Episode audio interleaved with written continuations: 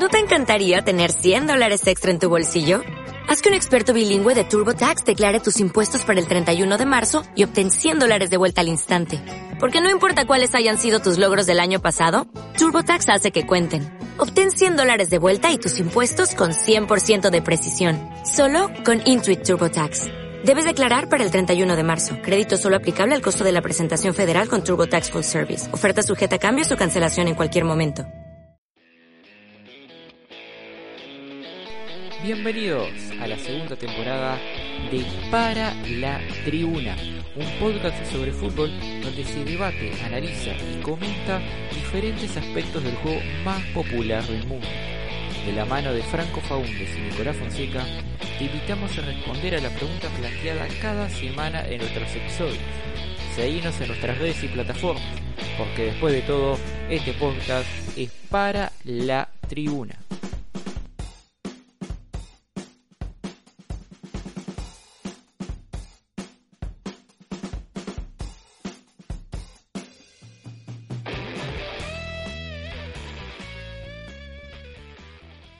La mística en el fútbol, ¿existe?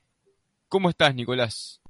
¿Cómo estás, Franco? Encantado de arrancar un nuevo episodio para la tribuna. En este episodio cargado de mística. Un episodio que vamos a tener que enfrentar con la camiseta. Un episodio que se va a analizar lo que respecta a los clubes místicos. ¿Por qué místicos? Ya hablamos una, una vez de las cábalas. La mística tiene que ver con esto algo profundo y, fuera de lo físico de una institución? Es un tema que ya lo hemos merodeado en un par de ocasiones. Por ejemplo, recuerdo uno de los primeros episodios que hablamos sobre la tribuna, la gente que tanto influye. Hablamos de las cábalas, por ejemplo. Eh, y creo que incluso uno de los audios hacía un poco referencia a lo que es el tema de la mística. Y, y, creo que es un tema muy interesante para darle la entidad de un episodio y abarcarlo en su justa dimensión, porque siempre se habla, ¿no? De eso, de, de, de, quién es un club copero, de lo que es la mística copera, de lo que es la mística en particular para cualquier tipo de competición. Eh, entonces, eh, creo que está, está muy interesante esclarecer dudas a partir de, del episodio de hoy. Exactamente. ¿Y te parece comenzar con el primero de los protagonistas? Me parece perfecto arrancar con uno, creo, de los exponentes más conocidos a la hora de hablar de mística, que es Raúl Alfredo Cassini, ex volante de Boca Juniors, soy integrante del Consejo de Fútbol de, de la institución de la Ribera, que habla sobre quién es eh, un equipo copero y quién no lo es y habla también de qué utiliza, qué criterio utiliza él para catalogar qué es un equipo copero y qué no es. Muy interesante lo que dice el campeón del mundo con Boca en el siguiente audio. Lo que representa hoy el escudo de River en la Copa Libertadores ¿Qué? y lo que puede representar el equipo. ¿Qué representa hoy el y hoy? River, y hoy River da garantías. O sea, a River había una época que la Copa Libertadores le generaba un peso enorme. Exactamente, ese es el River equipo mejor. que más la jugó. Bueno, ahí, ahí, ahí- ¿Eh? Si es el equipo que más la jugó. Bueno, pero le costó siempre. Raúl, los que la ganó. Raúl, recién el pollo acaba de decir que San Lorenzo, por la ejemplo. realidad, el ¿qué River- molesta? No molesta, te- lo que tenés que, lo que estamos haciendo, perdóname, Está bien, es el Chavo, equipo lo que argentino que estamos más veces haciendo- la jugó. lo- está bien, Sí, y, bueno, y- está bien, y- ¿qué tiene que ver? a lo largo de su historia Nada. le costó. Ahora, no hace, la un, hace un tiempo que no. Lo que estamos haciendo es comparar a River con River. Comparar a este River, no de hoy, sino de los últimos tiempos, con el River histórico. Y han mejorado, ha cambiado bueno, eso. justamente, Hoy la, iba la Copa Libertadores se siente cómodo en la Iba, Copa a con- iba a Libertadores. contraponer lo que dijo Sebastián Hoy River es sobre copero. San Lorenzo. Exacto. San Lorenzo, él lo ve, lo, lo- cada se lo ve más débil. Claro que copero. River tiene más que el primer semestre. Sí. Claro que sí, copero. claro. Eso es lo que te, te- te molesta No, que sea pero- copero, River. pero Che, llamalo. lo pará. No, Lo no peor sé que qué le llamás. Lo peor que te puede pasar es que No te sé toque le otro llamás equipo copero. argentino. Tal cual, Kai, Eso yo te quería puede llegar ahí. pasar, Eso. Perdón, perdón, perdón. No sé qué le Que no considerás a River hoy copero. No sé qué saber le jugar llama. la Copa, haberla ganado No hace sé qué le poco llama- y, saber después- jugar. Y el copero es por ahí que te la gana hoy, que te la gana la otra, el que te la gana la otra, o Ah, bueno, el que anda ahí. bueno, ¿qué el querés, que anda ahí Raúl? Dale. Sí, ahí sí llamás. Ah, Sudamericana, pero lo Libertadores. llevas Ahí a sí. tu terreno. Ahí sí llamarle a un Lo equipo llevas a copero. tu terreno. Ahí sí llamarle a un Ah, equipo. o sea- o, como o sea, para, para, ustedes, para. que lo importante Para. es llegar a la final. Para. Saliste campeón, la otra fuiste a la final, la otra la Perdóname, ganaste. perdóname, ahí estamos perdóname. hablando de o algo sea, o sea, un poquitito más Perdóname, serio. Raúl, mírame un segundo. Poquito más mírame un serio. segundo. O sea, vos estás queriendo Como decir, porque ¿no? está la red social agazapada de Fox. ¿Vos estás queriendo decir que a River para ser copero le Sí. falta ganar lo que ganó Boca? Y lo que ganó Independiente, ni hablar. Perdóname. No te quepa ninguna Entonces, duda. para vos, perdóname, ¿para vos River River no es copero? Eh, a ver, creo que tiene más Copa Estudiante de La Plata. Para vos, River, Todos nos olvidamos de contestame, Estudiante no me- de La Plata. Estudiante de La Plata tiene cuatro. contestame lo que te digo. No, yo te estoy Para vos, River no es copero. Eso es decir Para Raúl copero. Cassini, ¿River no es copero? No, hoy, hoy, no. ¿Qué querés Hoy que te diga? El análisis que hace Cassini, podemos decir de lo que es un club místico o un club copero en este caso, es un análisis histórico, atemporal, institucional.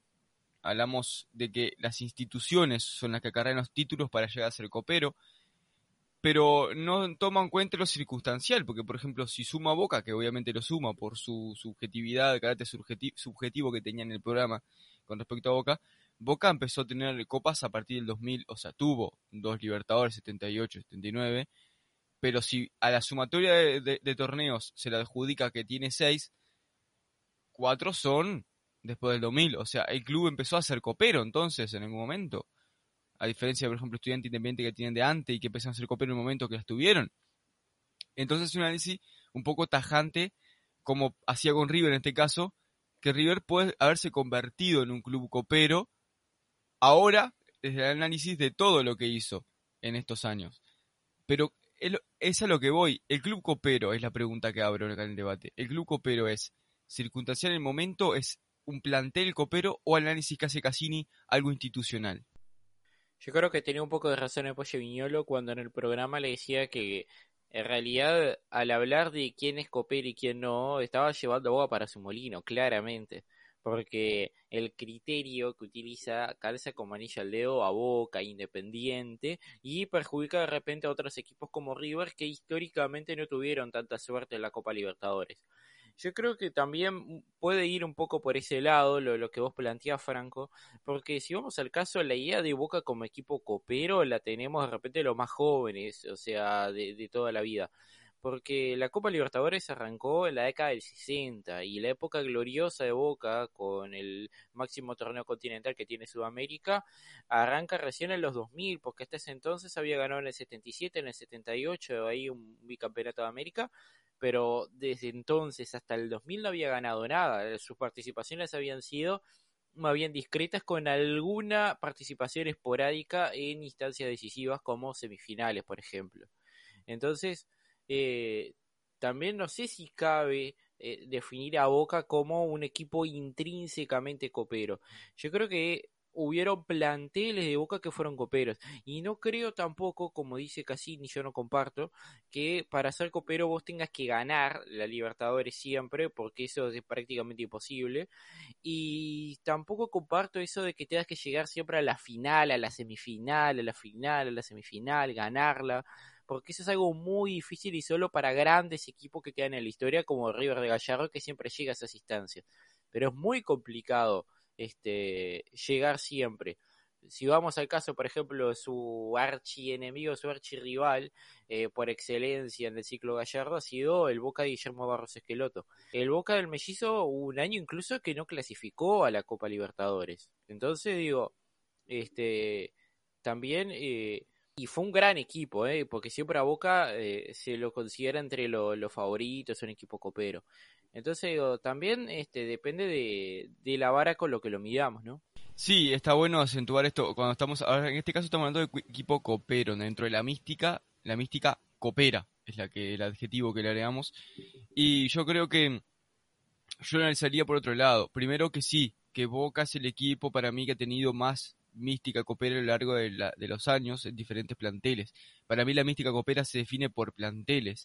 El eh, plantel, los planteles que armó Gallardo son planteles con mística copera. Eso es el caso. No es River o Boca. Boca sí, podemos decir, fue el equipo que tuvo más planteles, porque Independiente, que es el otro que gobierna en Copas Libertadores, que son en fin las copas que más valor tienen, también fueron más o menos juntas y fueron eh, casi que lo- los planteles muy similares uno con otro. No fue una reconstrucción de planteles, como se dio capaz con este Gallardo, eh, este River de Gallardo o el Bianchi de Boca. Y en cuanto a lo que quería decir de también copero dentro de la mística, es que otra característica no es solo, no es eh, tener que estar de todas peleando todos libertadores como decís, es lo que se hace en esas copas. Principalmente un equipo copero, cuando hablamos de copero hablamos de copas que tienen fases eliminatorias. ¿Qué es lo que pasa en estos equipos? Son equipos que están bien preparados de la cabeza, de lo mental, para enfrentar fases eliminatorias. Eh, más allá de que sea un juego así o un juego basado el estilo o que sea protagonista en tal o cual copa. Yo particularmente creo que un equipo es copero no en cuanto a las instancias a donde llega, porque también cada equipo tiene su presupuesto, su momento, su plantel, etcétera, etcétera. Hay un montón de factores que hacen que vos llegues más o menos lejos eh, en las competiciones eh, continentales. Pero yo creo que la, categoría de copero va en la competitividad que vos demostrás año a año. Eh, yo, por ejemplo, creo que Libertad de Paraguay es un equipo copero, Cerro Porteño es un equipo copero. En Uruguay, eh, si bien Peñarol tiene cinco Libertadores, es uno de los equipos que más ha ganado, yo creo que recientemente Nacional ha demostrado ser un equipo bastante más copero que Peñarol en el sentido de que cuando juega por Copa Libertadores, demuestra, este, se pone a la altura de prácticamente todos los rivales, digo prácticamente porque River lo, lo pasó por arriba, pero fue a jugar contra un equipo como Independiente del Valle, muy superior de lo futbolístico, y con sus armas le supo plantar cara. No habrá gustado a mucha gente, pero se plantó bien, hizo el juego que le convenía y sacó resultado. Con Libertad, por ejemplo, es otro equipo que de repente no es vistoso, nunca fue vistoso, pero va y saca los resultados, o está ahí, o le genera un dolor de cabeza al rival, juegue de local o de visitante. Entonces, yo creo que, que, también va un poco por ese lado. Y lo segundo que también quería hablar, que está muy bueno en lo que puntualizaste, Franco, el tema de que nos referimos eh, específicamente ahora en este tramo del podcast a la mística copera. Porque también existen otros tipos de mística, eh, incluso negativas, uno podría decir, porque uno puede asociar el término mística al aura, ¿no? Este, el aura que tiene un equipo, si tiene un aura copera, pero también puede ser un aura negativa. Quiero recordar, por ejemplo, el caso de de Lotina, que es un técnico español, que descendió a un montón de equipos. Se le tocó agarrar el fierro caliente en varios cuadros y lamentablemente fue la cara de, de la derrota. Fue el capitán que, este, que le tocó, bueno, el hundimiento del Titanic en varias ocasiones. Entonces se habla de un aura negativa. Como Magallanes. Como Magallanes, este, JJ López también, que había descendido con River, que había descendido con, con Instituto puede ser, este, o con talleres, no, descendió con talleres, no sé, creo que con instituto no. Entonces digo, tenés la mística positiva, la coopera, y también tenés de las místicas negativas, y en el medio hay un montón de místicas para determinado tipo de situaciones. Sí, sí, y dentro de la, eh, la mística coopera, por eso hay, hay entrenadores que van muy bien en liga y no en copas, que eso analizamos en varios podcasts, en tema de los estilos y las diferencias también que se tienen que desarrollar entre copa y liga entonces también eso te hace que a veces, por más que no seas buenos en liga, la mística coopera te hace llevar a que te, como Bausa, por ejemplo, que sea un entrenador que lo, lo contrate por justamente las copas. Y volviendo al tema de la mística coopera, siempre se dice en la Copa Libertadores que hay equipos, no sé si hoy en día, pero históricamente, que tiraban la camiseta a la cancha y no sé si ganaban el partido, pero ya arrancaban medio a cero a favor. Sobre este tema de, jugar con la camiseta, hace referencia a otro referente de Boca Juniors, Carlos Izquierdos, eh, luego de la derrota por Copa Argentina frente a Gimnasia, si no me equivoco, ayúdame Franco, 2018 puede ser, que, que cae afuera Boca. Sí, sí, con este entrevero de la pandemia, creo 2019 no, no, 2020 no hubo. ¿No fue 2019 o 2018? Bueno, no me dejaste en duda. Creo, que fue el año que, que, Boca pierde la final en Madrid, este, así que creo que fue 2018. Pero el punto es que después del partido, Izquierdo 2, con una visible bronca como uno de los referentes del plantel, eh, asumió la derrota y este, se refirió también a este tema de la, de la camiseta, que tanto peso tiene en el transcurso de un partido y en el transcurso sobre todo de un partido definitorio que te puede dejar afuera como te puede hacer avanzar a la siguiente ronda de un certamen. Vamos a escuchar al Cali Izquierdos hablar en Para la Tribuna. Y hoy Gimnasia creo que, se plantó como, como 11 hombres luchando dentro de la cancha. ¿Eso le faltó a ustedes? Seguramente. ¿Plantarse de la misma manera? En esto no se gana con nombre, esto se gana con hombre y, creo que hoy nos faltó eso. Te noto muy golpeado. No, caliente, sí, recaliente, porque entramos a la cancha para, para ganar, eh, tenemos que una camiseta muy importante que defender y, y creo que hoy no estuvimos a la altura. Bueno, ante todo, un tipo honesto, Izquierdos. Sí, claramente me gusta la diferenciación, eh, no solo por lo de la camiseta, que aclara la actualidad, que la camiseta, eh, que la actualidad, y no sé si creo que nunca pasó, siempre se dijo lo de la camiseta, pero creo que nunca pasó, porque mm, sí es cierto que lo que se puede hablar en cuanto a la camiseta es lo que hablamos en el primer episodio, lo de la tribuna, no la camiseta. No hay que mi, mi, mistificar la camiseta, habría que mistificar en todo caso cómo es eh, la idiosincrasia de una tribuna, de la gente que te sigue y de una cancha. Después, y mucho más en Copa Argentina que se juegan en canchas neutrales, eso ya no existe. Eh, y después, lo que habló del nombre por hombre, o sea, se juega, no se juega más con nombres, se juega con hombres.